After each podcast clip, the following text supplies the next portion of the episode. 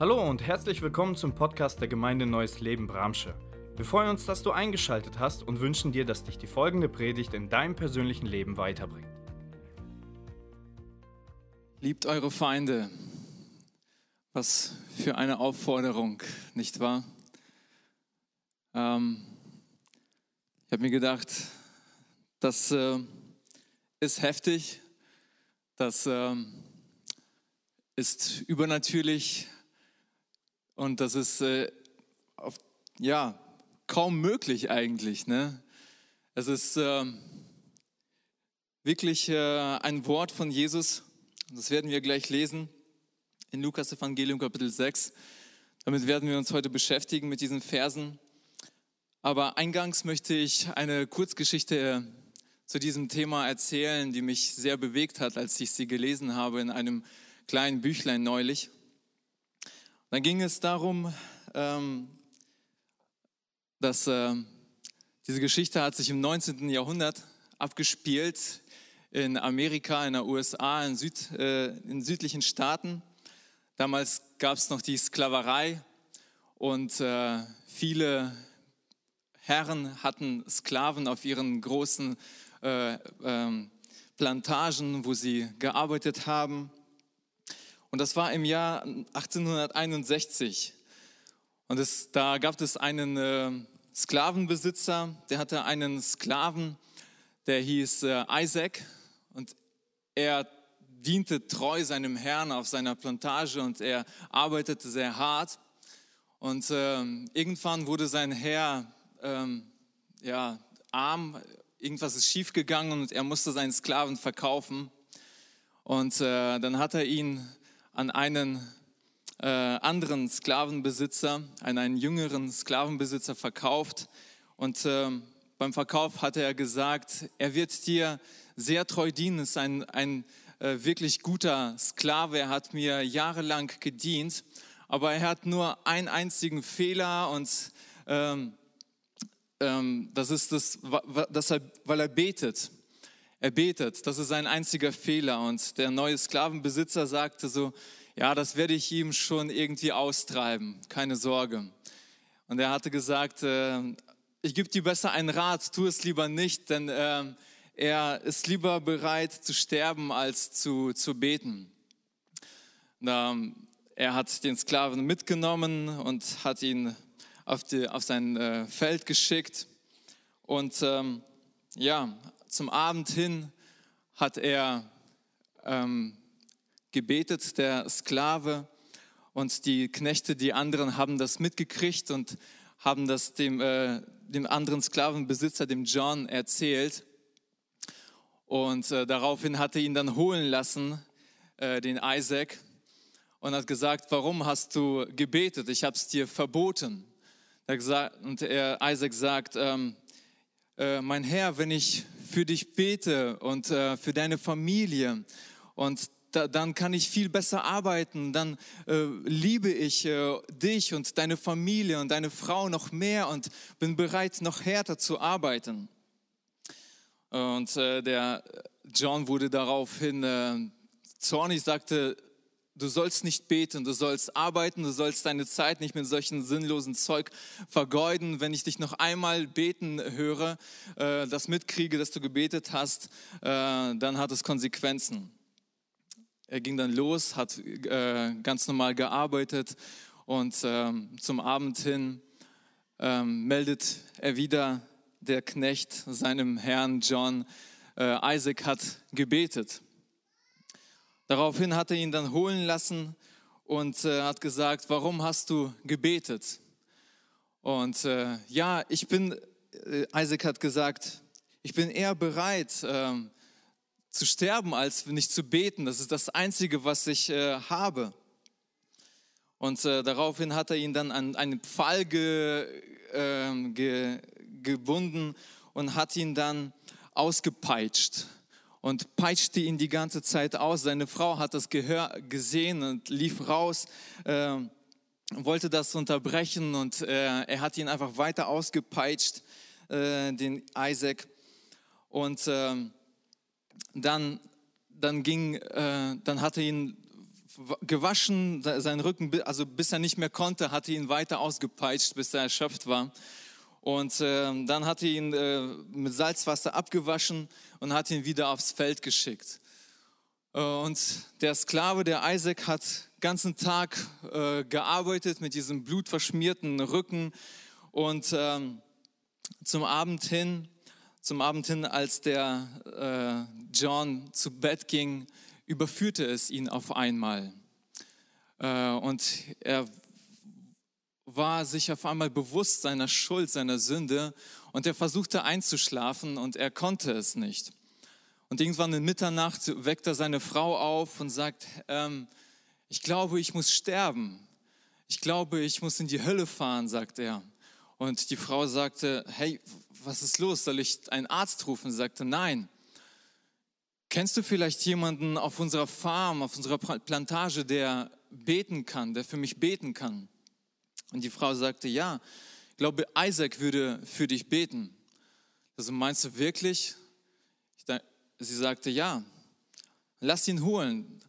Und der Knecht ging los und äh, fand Isaac in der Scheune vor, wo er gebetet hat. Und äh, Isaac dachte, wahrscheinlich wird er mich wieder schlagen, weil ich gebetet habe und ging dann zu seinem Herrn John. Und sein Herr sagte, kannst du für mich beten? Kannst du für mich beten? Darauf freute sich Isaac. Gott sei Dank, wow, ich habe schon den ganzen Abend für sie gebetet. Ähm, für, äh, für, für sie gebetet habe ich. Und dann sagt, haben die gemeinsam gebetet mit der Familie und äh, Gott hat das Herz von diesem John berührt. Es wurde verändert, verwandelt und äh, später hat er, äh, ist dieser John dann auch ein Missionar geworden und ist dann äh, durch die Südstaaten gereist und hat das Evangelium Gottes gepredigt und hat äh, diesen Isaac mitgenommen. Und ähm, ja, diese Geschichte zeigt, zeigt einfach, was für eine Kraft die Feindesliebe hat, was für eine Kraft hat das Gebet. Und so möchte ich eingangs mit uns dieses, äh, dieses Bibelwort lesen aus Lukas Kapitel 6 von Vers 27. Dort steht, doch euch, die ihr mir wirklich zuhört, sage ich, liebt eure Feinde, tut denen Gutes, die euch hassen, segnet, die euch verfluchen, betet für die, die euch beleidigen oder verletzen. Schlägt dir jemand ins Gesicht, dann halt ihm auch die andere Wange hin. Wenn jemand dein Umhang will, dann lass ihm auch das Hemd. Gib jedem, der dich bittet. Und wenn dir etwas weggenommen wird, dann versuche es nicht, es wiederzubekommen. Behandelt alle Menschen so, wie ihr von ihnen behandelt werden wollt. Wenn ihr nur die liebt, die euch lieben, welche Anerkennung habt ihr wohl dafür verdient? Denn so handeln auch die Sünder.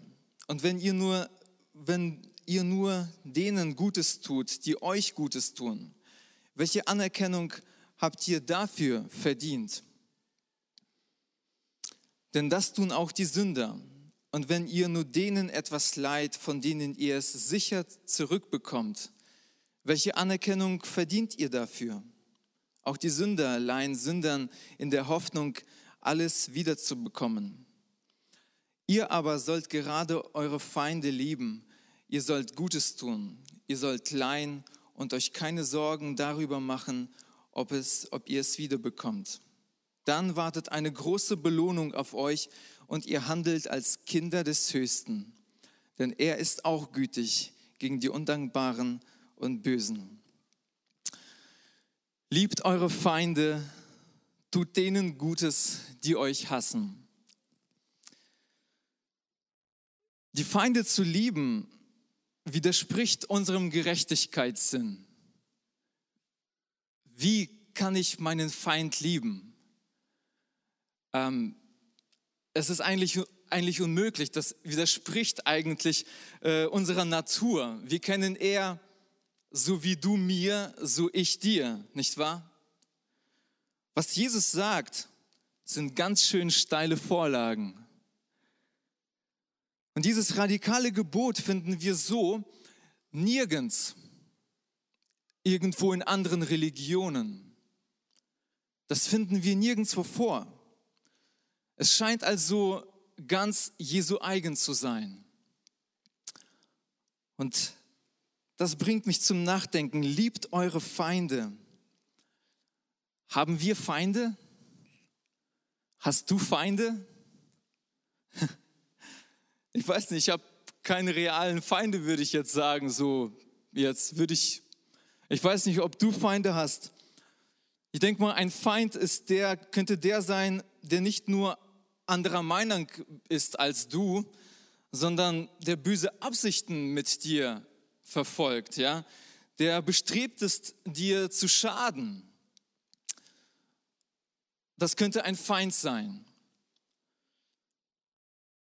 In diesem Kontext, ähm, wo Jesus das den Leuten erzählt, spricht er ja zu Juden, zu Hebräern. Und die konnten mit dem Begriff Feinde sehr gut etwas anfangen, denn sie waren umzingelt von Feinden. Die Nachbarvölker, ja, die Philister, die Syrer, äh, die waren umzingelt von Edomitern und so weiter. Sie konnten tatsächlich mit diesem Begriff Feinde äh, sehr gut etwas anfangen. Die Samariter waren ihre Feinde, sie konnten sie nicht abhaben und so weiter und so fort. Die Römer ganz besonders. Jesus spricht gerade in dieser Zeit von denen äh, zu ihnen, wo die Römer sie unterdrücken. Ähm, und dann sagt er so etwas. Liebt die Römer, liebt eure Feinde, liebt eure Unterdrücker. Das ist mega radikal. Das ist total gegen die menschliche Natur, gegen das menschliche Gerechtigkeitsempfinden. So, Warum hat der Christ Feinde? Jesus hat nicht nur damals in diese äh, damalige Zeit gesprochen, sondern er sah auch diese Zeit, in der wir heute leben. Und äh, auch wir haben Feinde. Der Christ hat Feinde. Warum hatte Jesus Feinde? Schon damals. Jesus hatte nie jemandem etwas Böses getan. Er hatte viele Freunde, aber genauso, mindestens genauso, hatte er auch Feinde gehabt. Es macht also deutlich, wenn du ein Freund von Jesus bist, dann hast du auch seine Feinde gegen dich. Jesus hat gesagt, mich hasst die Welt, mich hasst die Welt, weil ich ihnen bezeuge, dass ihre Taten, ihre Werke böse sind. Ähm, deswegen hat die Welt, hat das Umfeld sie gehasst, ihn gehasst. Es ist eine Feindschaft aus Prinzip. Ja. Zum Beispiel, heu, letztens habe ich eine ähm, ja, eine, ähm, eine Aussage aus den Nachrichten gehört, die Gegner von Donald Trump, ne, wir hassen ihn, weil er einfach Donald Trump ist. Ich will hier äh, Donald Trump nicht mit Jesus vergleichen oder äh, mit ihm auf gleicher Stelle setzen, überhaupt nicht. Aber dieses Prinzipielle, aus Prinzip, weil er so ist, weil Jesus so ist, weil dieser Christ so ist, weil dieser Sklave, dieser Isaac so ist, weil er betet. Ich kann es nicht ausstehen. Ich kann es nicht ausstehen. Das, da krümmen sich bei mir die Nackenhaare. So. Ähm, und das ist es einfach, womit wir heutzutage mehr und mehr auch ähm, in Berührung kommen, Auseinandersetzungen haben. Die Christenfeindlichkeit nimmt auf der Welt zu. Und auch in Deutschland nimmt sie rasant zu. In unserer heutigen Zeit. Aber bei all dem hat der Christ einen Auftrag in dieser Welt. Habe ich und du eine Bestimmung, durch seine Worte und Verhalten Jesus zu bezeugen. Jesus hat gesagt, verzichtet auf Gegenwehr. Schlägt dir jemand ins Gesicht, dann halt ihm auch die andere Wange hin. Kann ich das Wasser bitte?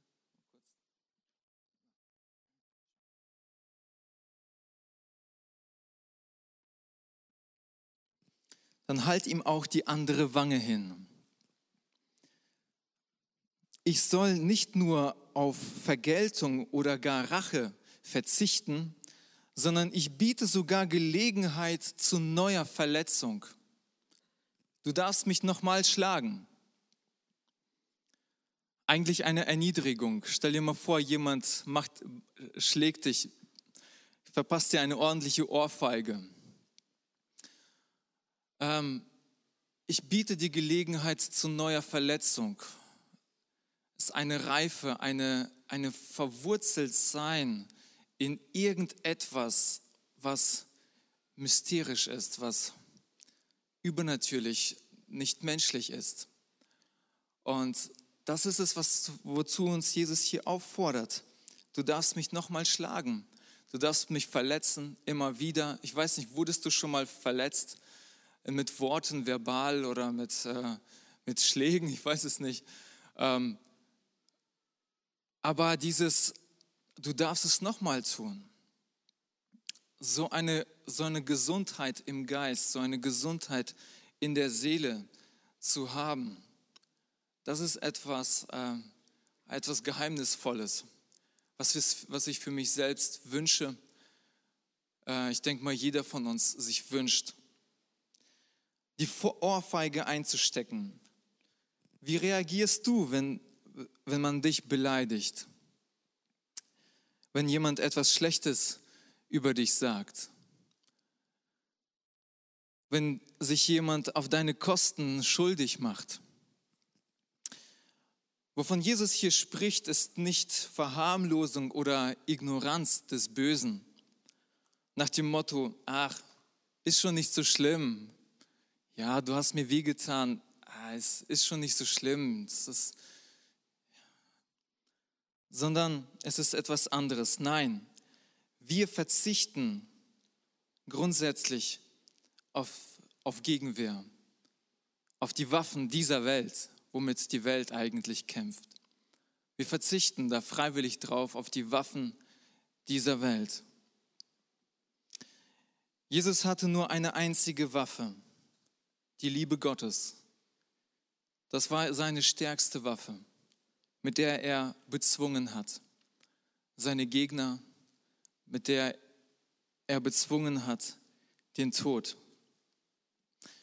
Ich hatte vor kurzem ein Erlebnis. Ich habe mein Auto verkauft an einen äh, Mann aus Detmold, der kam. Das hat sich herausgestellt, dass er Christ war.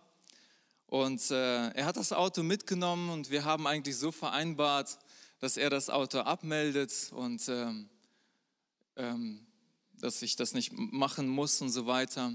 Haben wir so reingeschrieben in den Vertrag. Und ähm, vier Wochen später bekomme ich einen Brief von der Polizei. Äh, das Auto wurde in Detmold äh, abends beschlagnahmt. Äh, es steht bei der Polizei.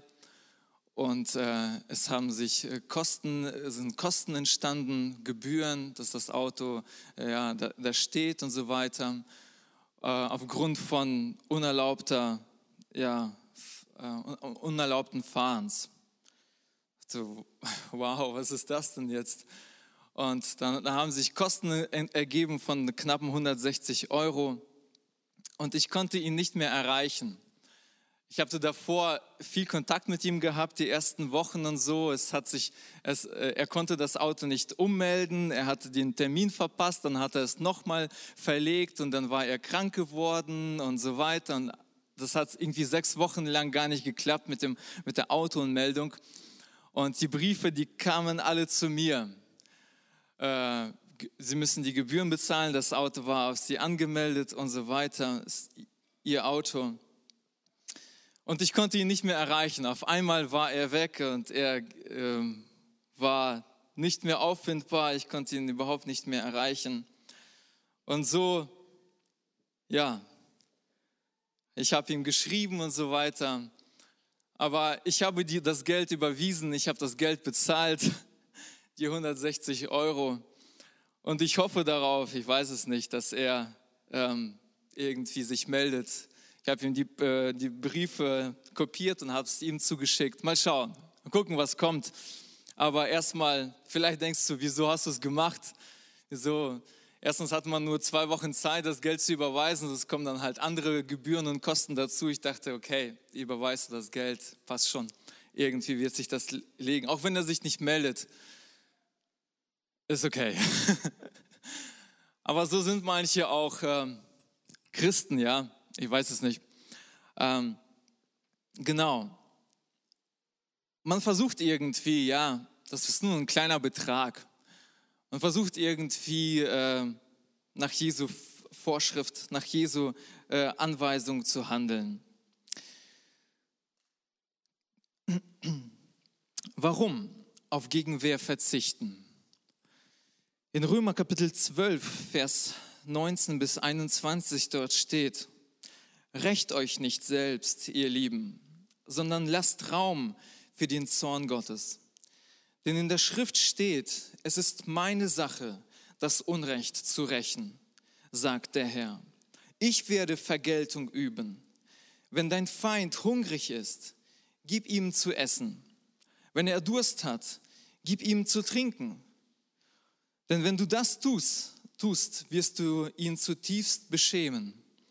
Das ist eine Anspielung auf äh, Sprüche 25. In einer anderen Übersetzung heißt es, dann sammelst du glühende Kohlen auf seinen Kopf.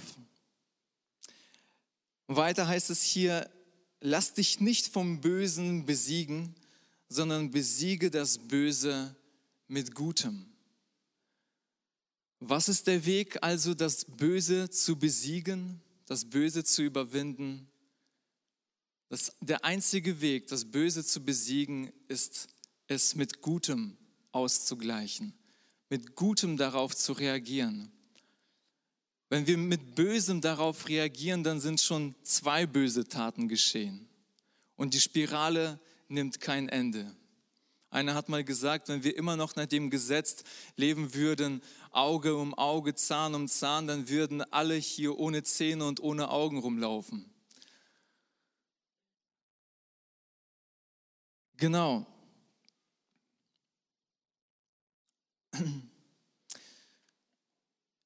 Jesus hat, gibt uns einen Schlüssel mit auf die, äh, in die Hand hier in 1. Petrus 2,23. Er wurde beleidigt. Ähm, es handelt sich um Jesus und schimpfte nicht zurück. Er litt und drohte nicht mit Vergeltung, sondern überließ seine Sache dem, der gerecht richtet. Und hier wird ein Schlüssel zum richtigen Umgang mit Ungerechtigkeit aufgezeigt. Er überließ seine Sache. Jesus überließ seine Sache. Er handelte nicht sofort dagegen, sondern er überließ seine Sache. Und das ist ein Schlüssel, den wir heute, äh, heute Morgen auch für uns mitnehmen können, mitnehmen sollen. Lass uns diese Sache, die als Ungerechtigkeit uns irgendwie widerfahren ist, überlassen. Lass uns nicht selbst aktiv werden dagegen, sondern Gott hat es gesehen. Gott weiß darüber Bescheid. Überlassen wir es ihm, was passiert ist. Es ist so befreiend, sich gedanklich nicht weiter damit beschäftigen zu müssen, was man mir, dir angetan hat. Es abgeben zu können, sich dem anzuvertrauen, der gerecht richtet. Weiter haben wir hier gelesen, besiege das Böse mit dem Guten. Es gibt ein schönes Beispiel im Alten Testament eine besondere Art, mit dem Feind umzugehen. Eine interessante Weise der Kampfführung. Das lesen wir in 2. König, 2. Könige Kapitel 6 von Vers 23 dort. Haben wir diese Geschichte mit Elia, mit den Syrern, die Israel angreifen. Und die kommen in einer großen Schar, mit, einer, mit einem großen Heer. Und Gott macht sie blind. Macht sie blind. Äh, Elia führt sie in ihrer, ja, in ihrer Blindheit nach äh, Samarien hinein, also mitten in Juda hinein, dieses große Volk, ihre Feinde, die, sie, die ausgezogen sind, sie zu bekämpfen. Er führt sie äh, zum König in Samaria. Und dann lesen wir dort, dort angekommen waren, äh, als sie dort angekommen waren, betete Elisa. Herr, öffne ihnen wieder die Augen, da öffnete der Herr ihre Augen und sie erkannten, dass sie sich mitten in der Stadt Samaria befanden, ihre Feinde. Sie waren praktisch umzingelt. Ja. Als der König von Israel sie sah, fragte er Elisa, soll ich losschlagen, mein Vater? Soll ich sie erschlagen? Nein, das sollst du nicht, erwiderte dieser. Du würdest doch auch niemanden erschlagen, wenn du mit dem Schwert und Bogen äh, gefangen, ähm, den du mit dem Schwert und Bogen gefangen genommen hast. Gib ihnen lieber etwas zu essen und zu trinken und lass sie dann zu ihren Herren ziehen. Da ließ der König ein reiches Mahl für sie bereiten. Sie aßen und tranken und durften dann zu ihren Herren zurückkehren. Seitdem unternahmen die Syrer keine Raubzüge mehr in das Gebiet Israels. Wow, was für ein Beispiel, was für eine interessante Weise der Kampfführung. Was für eine Art, mit dem Feind umzugehen. Das ist also nichts Neues, die Liebe zum Feind, sondern das gab es auch schon im Alten Testament. Und äh, es wäre schön, wenn wir immer auf diese Weise für Frieden sorgen würden. Wenn wir auf diese Weise für Frieden sorgen würden. Das, was Jesus auch gesagt hat in seiner Ansprache, in seiner Predigt, äh, gib ihm zu essen. Wenn er, Hunger, wenn er Hunger hat, wenn er Durst hat, gib ihm zu trinken. Und äh, lass uns auf diese Weise für Frieden sorgen, überall wo wir sind. Tut denen Gutes, die euch hassen. Tut denen Gutes, die euch hassen. Das sind so Nägel, die eingehauen sind. Das sind Meißelhiebe, die eingehauen sind in das Neue Testament äh, durch die Worte von Jesus. Äh, man erträgt diese Hasser nicht nur, man schweigt nicht nur über sie, sondern man tut ihnen Gutes. Ja, man schweigt es nicht, sondern man wird sogar aktiv und im Gegenteil, man tut Gutes. Es gibt ein schönes Beispiel in 2. Buch Mose 23, dort lesen wir, wenn du einem verirrten Rind oder Esel deines Feindes begegnest, dann bringe ihm das Tier ohne Zögern zurück. Wenn der Esel deines Feindes unter einer Last zusammengebrochen ist, dann geh nicht einfach vorbei, sondern hilf ihm, das Tier wieder auf die Beine zu bringen. Wie reagieren wir, wenn äh, der Feind ihm etwas Schlechtes widerfährt? Haben wir Schadenfreude? Schon mal jemand Schadenfreude gehabt? Ja. Reagieren wir mit Barmherzigkeit? Und das ist, das ist das, was schon im Alten Testament geboten war, befohlen war dem Volke Gottes. So sollten sie handeln im Umgang mit ihren Feinden. Das ist mega, dem Feind zu helfen, sein Tier wieder auf die Beine zu bringen. Hier damals hat Gott schon aufgezeigt, wie man das Böse aus der Welt schaffen kann, wie man dem Bösen eigentlich begegnen sollte. Das haben die Israeliten leider nicht geschafft. Das haben wir auch oftmals nicht geschafft. Es wird immer eine Herausforderung sein, Böses mit Gutem zu begegnen. Doch das ist der einzige Weg, die Feindschaft zu durchbrechen und die Spirale der Gewalt zu stoppen. Weil nur durch die Liebe etwas am Herzen des Menschen geschieht. Nur durch die Liebe verändert sich das Herz des Menschen zum Positiven. Jesus hat hier gesagt, behandelt alle Menschen so, wie ihr von ihnen behandelt werden wollt. Und wir kennen das unter der goldenen Regel des Neuen Testaments. Das ist die goldene Regel, das goldene Gebot. Behandelt alle Menschen so, wie ihr von ihnen behandelt werden wollt. Und das geht weiter als dieses Sprichwort, was wir kennen, was du nicht willst, dass man dir tut, das füg auch keinem anderen zu. Das geht darüber hinaus. Nicht nur zu dulden, sondern im Gegenzug aktiv zu werden und so zu handeln, wie du selber behandelt werden musst, äh, äh behandelt werden willst. Und ja, es ist tatsächlich so, wie man in den Wald hineinruft, so schallt es heraus. Halt, äh, heißt es in einem anderen Sprichwort. Wünschst du dir, besucht zu werden? Dann besuche andere. Wünschst du dir, eingeladen zu werden? Dann lade andere ein. Wünschst du dir, wertgeschätzt zu werden? Dann wertschätze andere. So einfach. Wie man in den Wald hineinruft, so schallt es heraus. Da ist etwas dran. Regst du dich schnell über jemanden auf? Bist du schnell verärgert? Ja, ich muss von mir sagen, leider ja, oftmals zu schnell, als ich mir es, als ich es äh, für mich wünschen würde. Vielleicht sollten wir über unsere Haltung zu anderen nochmal neu nachdenken. Wie behandeln wir andere Leute? Wenn wir darüber nachdenken, behandelt alle Menschen so, wie ihr von ihnen behandelt werden wollt. Lass uns nochmal darüber nachdenken, wie behandle ich meine Ehefrau?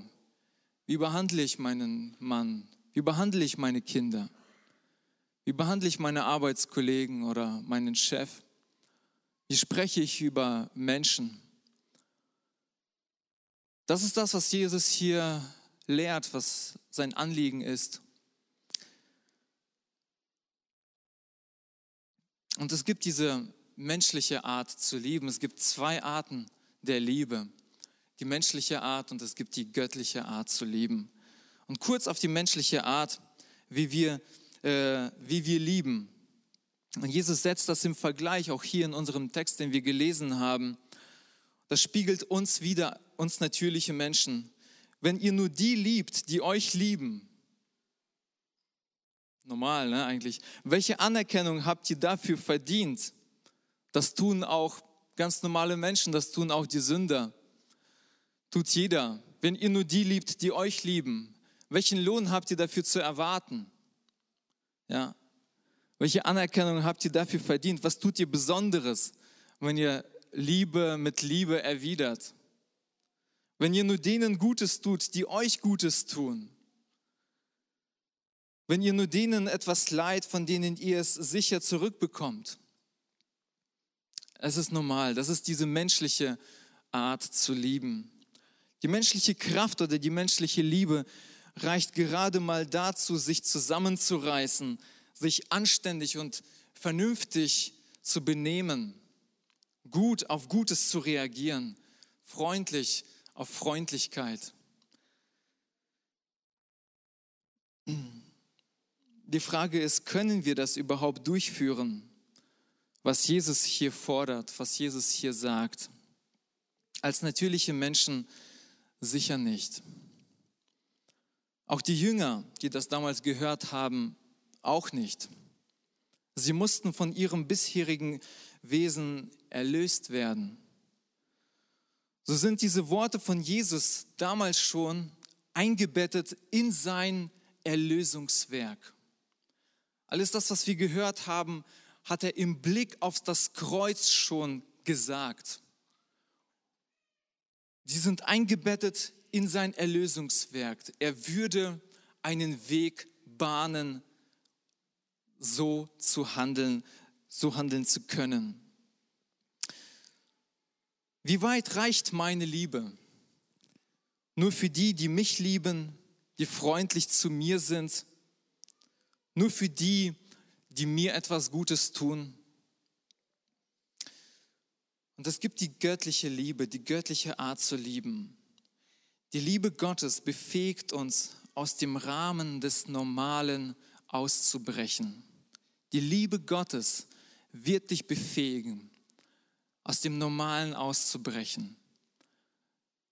Ein normaler Christ, ja, ist dazu berufen, die Liebe Gottes in sich zu tragen, in die, diese Liebe Gottes in die Welt hineinzutragen. Ja, und durch das Erlösungswerk von Jesus Christus am Kreuz ist das geschehen, ist die Grundlage gelegt für diese Art der göttlichen Liebe in meinem Herzen, in deinem Herzen. Und das macht den ganzen Unterschied. Man hat eine besondere man hat eine sonderbare Art und Weise Mitgefühl für einen schlechten Menschen auf einmal. Ja, wir schöpfen es aus der Liebe Gottes, so wie dieser betende, dieser betende Isaac, der sagte, Herr, wenn ich für sie bete, dann kann ich mehr sie lieben, ihre Familie lieben, deine, eure Kinder, dann habe ich Kraft für sie zu arbeiten, hart für sie zu arbeiten. Ähm, man hat eine sonderbare Art und Weise Mitgefühl für einen schlechten Menschen. Man kann mit einmal den Dieb lieben. Man kann mit einmal den Betrüger lieben, den Andersdenkenden, denjenigen, der einem eine Mühe gemacht hat. Mehr noch, der einen wehgetan hat. Man hegt nicht einmal Groll gegen diese Person, weil man gelernt hat, es abzugeben. Es, äh, wie wir gelesen haben, sich dem anzuvertrauen, der gerecht ist. Der natürliche Mensch wird diese Art der Liebe niemals verwirklichen. Die Liebe Gottes ist dagegen so viel weitreichender. Sie befähigte den sterbenden Stephanus, als er gesteinigt wurde. In Apostelgeschichte lesen wir diese Geschichte. Stephanus, der gesteinigt wird, dem es wehtut, der jetzt stirbt, noch auszusprechen, rechne ihnen diese Sünden nicht an, Gott. Rechne ihnen diese Sünden nicht an. Vergib ihnen. Sie befähigt uns zu etwas. Das ist ein Geheimnis. Das ist etwas Übernatürliches, was für den Menschen nicht erklärlich ist. Wie kann ein Mann, der jetzt gesteinigt wird, so etwas sagen? Diese Liebe hat eine transformierende Kraft. Das haben wir gesehen bei Zachäus, als er dieser Liebe Jesu begegnete, der von der Gesellschaft verpönt war, der unliebenswert war.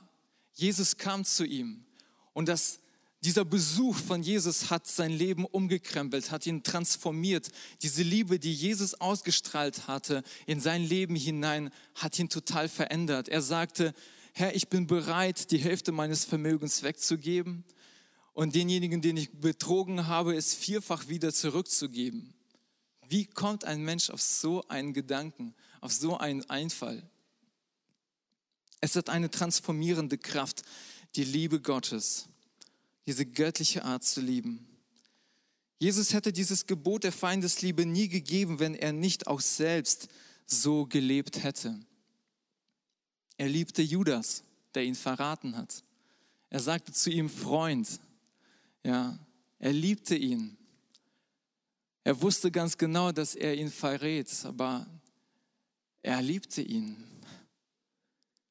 Er liebte den Verbrecher am Kreuz ja, der sagte, heute noch wirst du mit mir im Paradies sein. Es reichte nur zu sagen, Herr, gedenke meiner, wenn du in dein Reich kommst.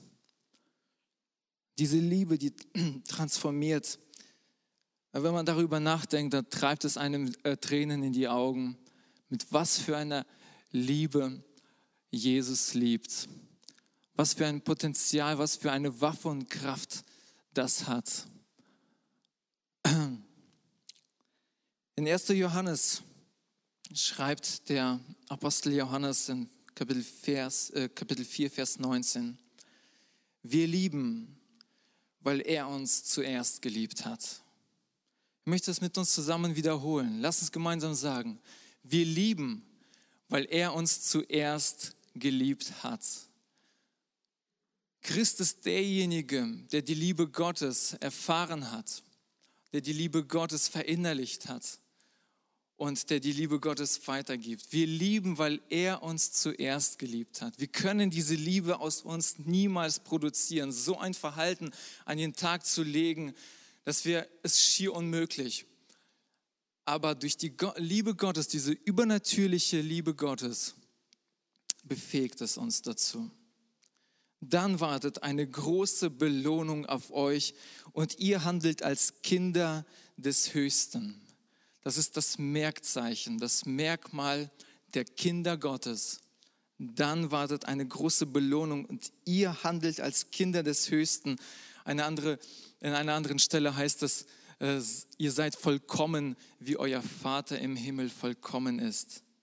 Es wird klar, es geht nicht um anstrengende Sonderleistungen, sondern um eine selbstverständliche Folge eines Lebens als Kind Gottes. Ich möchte jetzt zum Schluss kommen langsam. Das große Anliegen von Jesus in dieser Rede hier ist, dass wir die Liebe des Vaters erfahren und in ihr leben. In 1. Korinther, Kapitel 4 von Vers 12 lese ich noch, da beschreibt Paulus sein Leben seine Einstellung. Er sagt, wir plagen uns ab, mit den eigenen Händen das tägliche Brot zu verdienen. Wenn wir beschimpft werden, segnen wir die Leute. Wenn man uns verfolgt, halten wir still aus. Verhöhnt man uns, antworten wir freundlich. Bis jetzt sind wir für die ganze Welt wieder letzte Dreck geworden, ein Abschaum für alle. Ich schreibe das nicht, um euch zu beschämen, sondern um euch auf den richtigen Weg zu bringen. Ihr seid doch meine geliebten Kinder. Wisst ihr, als damals David Wilkerson in den 60er Jahren nach New York ging, um äh, als Evangelist tätig zu sein, da lernte er einen Ganoven kennen, einen schlimmen Gangster, Nicky Cruz. Den kennt ihr wahrscheinlich schon viele von gehört. Aber als ich sein Zeugnis äh, nochmal gehört habe, da musste ich weinen. Und sie kannten sich äh, über viele Wochen hindurch. Und äh, David Wilkerson, der versucht immer wieder irgendwie einen Weg zum Herzen dieses Gangsters zu bekommen zu Nicky Cruz. Es war ein schlimmer Mann, der hat äh, Auftragsmorde durchgeführt, viele, viele schlimme Dinge getrieben. Und eines Tages, als sie so versammelt waren mit ihrer Gang, da kam äh, äh, David in den Raum hinein und äh, sie haben sich unterhalten mit Nicky und äh, Niki sagt, wenn ich dich noch einmal sehe, wenn du mich noch einmal von, deiner, von der Liebe Gottes erzählst, dann werde ich dich töten.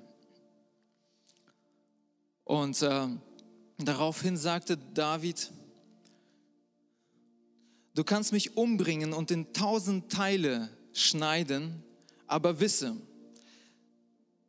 dass jedes einzelne von ihnen wird rufen, Jesus liebt dich. Darauf sagte Niki, ich hatte von nichts und niemandem jemals Angst gehabt. Und, äh, aber vor David hatte, hatte ich Angst, sagt er. Er hatte etwas Besonderes, eine sonderbare Kraft, die übernatürlich war. Und das verunsicherte mich zutiefst. Und zwei Wochen später übergab Nicky Cruz sein Leben von äh, sein Leben dem Herrn Jesus und ist jetzt ein Evangelist. Diese Liebe hat eine transformierende Kraft. Es gibt keine größere Macht im Universum als die Liebe Gottes. Wie soll die Liebe Gottes, äh, wie soll sich die Liebe Gottes zeigen, wenn wir sie nicht zeigen? Wenn ich sie nicht zeige, wie soll sie erkennbar werden? Nur dadurch, wenn wir sie zeigen, wenn wir so leben. Ich denke, ich und so einige von uns müssen es für uns noch einmal hören. Wisst ihr nicht, welches Geisteskinder ihr seid? Wir reagieren oftmals so lieblos. Ähm, wir, ich und viele von uns müssen Buße tun für unser liebloses Verhalten. Ich muss Buße tun für mein liebloses Verhalten. Ich weiß nicht, wie es dir geht. Ähm, wir, warten, wir warten darauf, bis jemand uns etwas Gutes tut, uns grüßt, uns anlächelt, uns hilft. Wir haben vergessen, worum es im Glauben und im Christentum eigentlich geht, nämlich zu lieben. Zu lieben geht es im Christentum. Und mein Gebet ist oftmals, Herr, lehre mich zu lieben. Wenn ich oftmals zu Hause bete, dann Herr, bring es mir bei zu lieben. Bring es mir bei zu lieben. Möchte diesen Veränderungsprozess gehen. Fülle mich mit deiner Liebe. Herr, ich komme an meine Grenzen. Bin so schnell aufgebracht. Ich brauche deine Gnade.